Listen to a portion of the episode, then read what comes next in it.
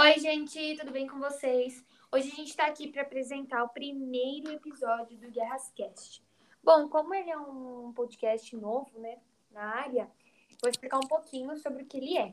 O nome mesmo já diz, mas enfim. Ele acaba consistindo em a gente falar um pouquinho, explicar um pouquinho sobre as grandes históricas guerras mundiais. E hoje eu tô aqui com a Ju. Oi! Com a Gi. Oiê! E eu, a Duda. Nós somos as integrantes. Então vamos lá. O tema escolhido para a gente começar com chave de ouro, o primeiro episódio, foi os principais efeitos da Guerra Fria sobre o Brasil. Então vamos lá. Quem pode começar falando um pouquinho para a gente? Eu posso começar falando das consequências. É, o Brasil, a Guerra Fria, ela trouxe um, um rompimento das relações diretas que o Brasil tinha com a União Soviética o que consequentemente fez com que a dependência que o Brasil já tinha sobre os Estados Unidos aumentasse.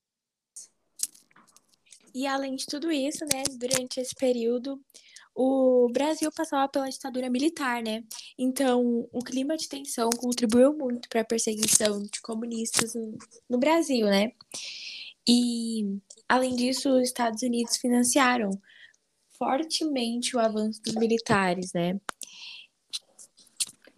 E uma curiosidade muito, muito, muito, muito, muito interessante é o fato de que depois da Segunda Guerra Mundial, o Brasil passou a fazer parte do bloco capitalista. E a partir de 1961, o presidente João Goulart da época, né, que era ele presidente do Brasil, ele formou uma política externa independente do apoio das superpotências da Guerra Fria. E ele acabou também fortalecendo sindicatos, estudantes, agricultores e movimentos populares. E além de tudo isso, ele também provocou a grande, né, reconciliação entre a União Soviética e o Brasil, que era uma reconciliação muito importante para o Brasil. Mas ao mesmo tempo, causou atrito dentro do Brasil com os líderes políticos, econômicos e militares. Sim.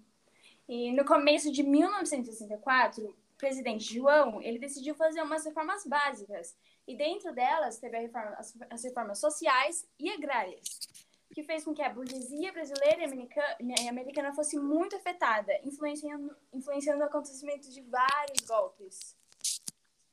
E em 31 de março de 1964, o presidente foi deposto a um golpe militar, né, que se tornou o apoio decisivo da elite conservadora brasileira e também da agência de inteligência dos Estados Unidos, né, que é conhecida como CIA.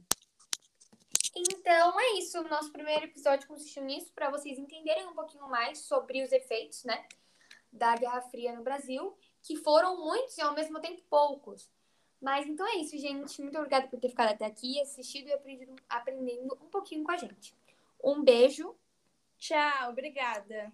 Tchau, gente.